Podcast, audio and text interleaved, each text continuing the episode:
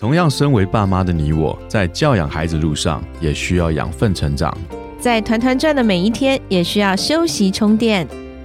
嗨，我是超爸 Eric，我是超妈 Kelly，欢迎来到平凡爸妈很 super，让我们成为你的超级学伴，共同用爱与孩子一起发光。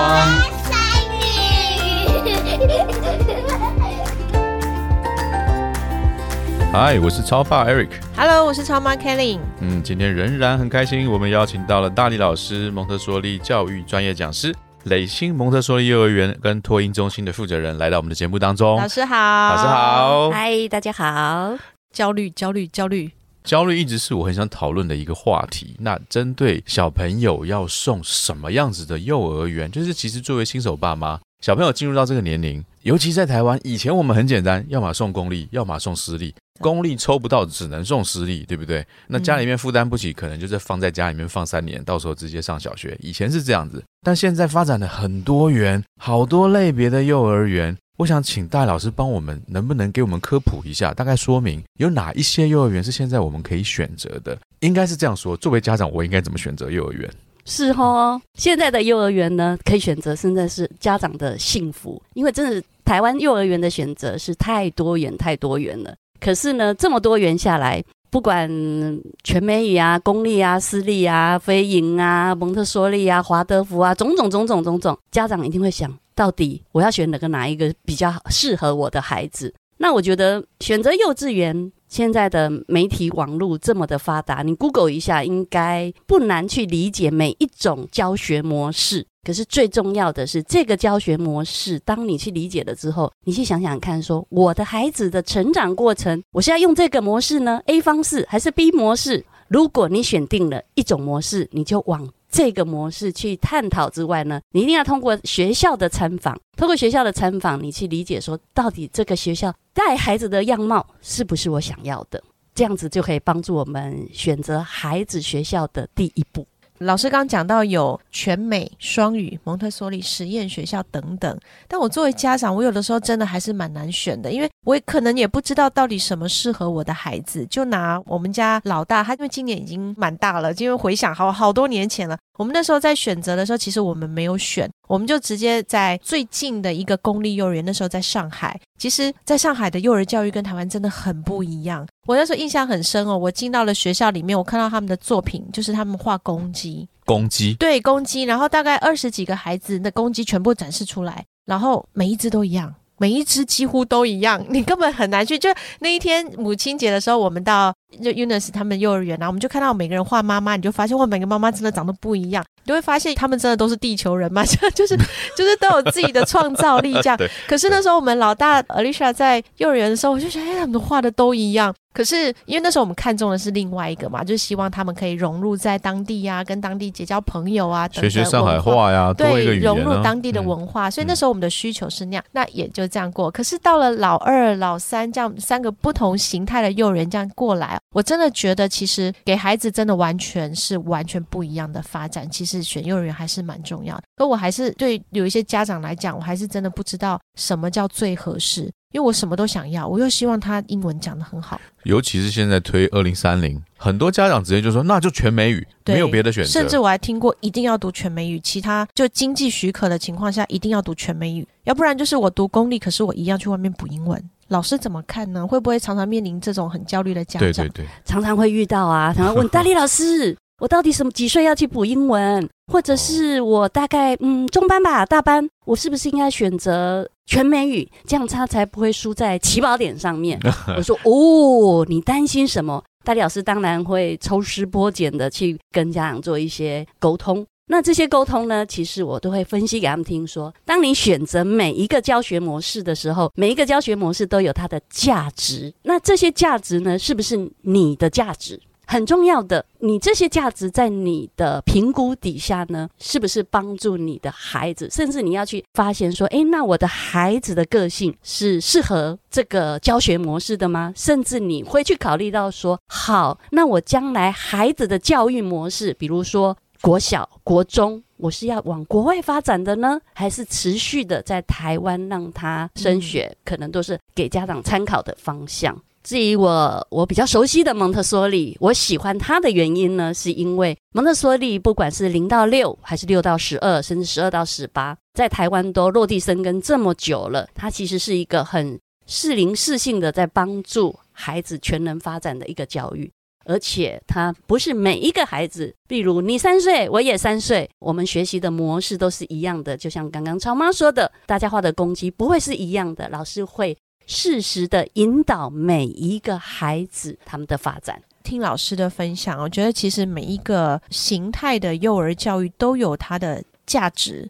以及他的专业，那就是看我们要给孩子。对于我来讲，诶，我选择什么，对于我更重视的那个点是可以符合的。要不然家长就是好像我，我觉得诶，好像隔壁这个小朋友他读的不错啊，我也送去，可是我又担心他英文没有学好这样子，所以就是会有这样的焦虑在。其实老师蛮建议我们家长就是。顺着我们对于到底孩子的未来发展方向跟我们重视的什么去去给孩子选择，对吗？是啊，所以我们第一次为小小孩选学校的时候，其实大力老师都会建议说，一定要去参观。参观的时候，一定要去理解这个学校到底是谁办的，是哪一号人物办的这个学校，它的背景是什么？因为经营者的角色可以带领这个学校的方向跟目标，是不是符合？小小孩发展是不是符合孩子需求的？刚刚听到大李老师说，呃，我不知道有没有听错，十二到十八岁也有蒙特梭利教育。是的，针对这样子的类别的教育，未来孩子他能够拥有什么样子的一些跟别人不一样的能力？嗯，十二到十八，依我的理解，因为大李老师的专长还是在零到六岁，是。可是因为陪伴自己的孩子从零到六，六到十二。这实验教育的阶段，那发现这一群我认识的周遭的这一群小小孩，甚至到大孩子之后，他们很能够知道。自己未来的志向会是什么？甚至未来的选择，像我这个年纪，以前要读大学，搞不好问我爸妈，他们都不知道我要选什么样的科系。可是，在这一群小小孩在很小的时候，他大概就会有一个雏形：我要往哪个方向走？我要学习什么样的模式？甚至我要选科系的时候，我要去哪一个国家？他们都有自己的想法。更多的是能够塑造孩子，他在思考上面有一些独立思考，他可以提前为自己的未来做一些准备的能力。应该是说，他是有目标的在成长跟学习，而不是像我们在。前几集有提到过的，就是呃，我们可能就是为了一个进度，因为学校安排给我的进度，我去学习，到了什么时间点要考什么，我学什么，然后进入到大学之后，我我因为填志愿，然后选择了，哎，好像我以为我有兴趣的，结果进去读发现啊，不是这么一回事。对，就这个情况是很多的。那我们其实期待要给孩子的是更提早，他们能够有一个可能发掘自己的兴趣，找到一个学习的动机、动力的一种教育的方向。那我还是想问老师，就是老师的重心在零到六岁。那如果说我们在选择幼儿园的时候，我们可能也去参访了，然后也知道它的性质了。但是我还是想透过大理老师的分享，让我们家长知道说，零到六岁的孩子，我们想三到六好了，幼儿园的阶段，他们应该具备什么样的能力呢？比如说在学校培养，在家里培养也好。至少我们可以去评估这样子选择的教育是否对孩子在这个阶段的培养是有合适的、有适应的。也不是说三年毕业了之后，他可能还是因为家长一生都要面临学校的选择嘛。像我们现在也是在选择学校要不要转学啊，小一要读哪里，也都是一直这样的去焦虑或是忧虑。那老师有没有什么样更直接的建议，让我们家长可以去评估说，那这个阶段孩子有什么样的能力，其实我们是可以放心的。是哦，如果你在选择学校的时候啊。嗯，小小孩，尤其是三到六岁，他第一个要学习到的能力是生活自理的能力啊。那生活自理的能力，在前一集我们有说过啦，他要学习照顾自己、照顾环境，甚至到照顾别人，这个能力是一定要有的。那另外一个能力呢，是语言沟通的能力啊。语言沟通的能力呢，是他生理有什么样的需求，心理有什么样需求的时候。他可以透过语言去表达。那另外一个就是动作的能力。孩子的大小肌肉，他都要透过不管是运动还是有手部肌肉练习的机会，他需要有动作的能力。另外一个能力呢，他需要有一个初步认知的能力，循序渐进的，在这些小小孩，他知道上下左右，甚至颜色概念。好，他知道了这些概念呢，他就很容易的去。交朋友，他很容易的去跟别人沟通，所以这些能力呢，是大力老师认为我们学校要培育的是。生活自理啊，语言沟通啦，社会情绪啦，动作的能力，这是首要。这样子，嗯，老师，那很多家长他们还关心到他们的知识的累积，比如说像科普的知识啊，数学的算术的能力呀，还有就是他们能否认识注音符号。我看其实我们的孩子好像注音也学好了。他那天跟我说 三千四百二十一。我说你怎么会用？就数字都讲得非常的 准确，然后现在也可以自主的阅读。其实是不是老师也相对觉得说这些能力在六岁以前也是可以培养的？还是说它的重要性在哪里？如果说刚刚说的举例的那几项能力，他能达成的，你刚刚说的认知的能力，其实就不远了。所以基础的，他有生活自己的能力，他动作好了，他去拿一样东西拿到位置上来操作的时候，甚至老师带着他带领着他一起操作的时候，他情绪不会抗拒，情绪在不会抗拒的之下呢，他有困难又会去找解决沟通的办法，相对的认知的东西就水到渠成了。哦，嗯。哇，这是新的一个认知诶。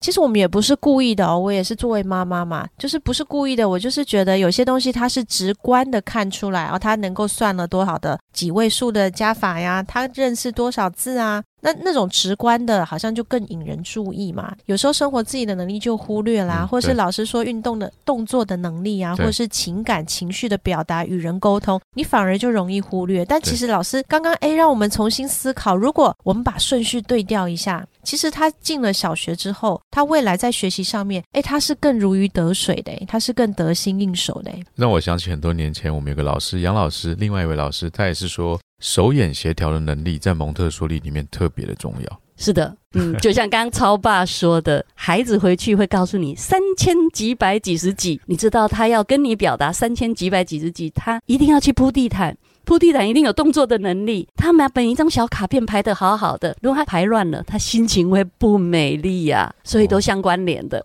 所以透过老师的分享呢，我们真的是可以稍微冷静一下哦，就是不要太着急。要教给孩子什么？我们反而可以去观察一下孩子现在生活自己的能力怎么样，可以做到什么程度。再来他的动作的能力，然后他的情绪表达的能力，他的沟通的能力，这四个能力，我们去观察一下我们这些学龄前的孩子，他们现在的这些能力到底发展到什么样的程度。不着急，这些能力发展好了，自然在知识类别的学习，这些语言上的学习，其实对他们来讲都是容易的。谢谢老师今天跟我们的分享，真的是收获非常多。收获非常下一集我们还要采访老师，哎，因为现在很多家庭里面都有二胎、三胎哦，二宝、三宝，哇，有没有发现家里常常就是很多很多的。吵闹啊，争吵啊，等等。我迫不及待想要赶快问老师。对，下一集我们要分享关于手足的争吵，因为在蒙特梭利的教室里面，其实是混龄的，也常常有这样子争吵的情况。我相信吵闹应该很多吧。好，那我们期待下一集喽。我们跟听众朋友说拜拜，拜拜，拜拜。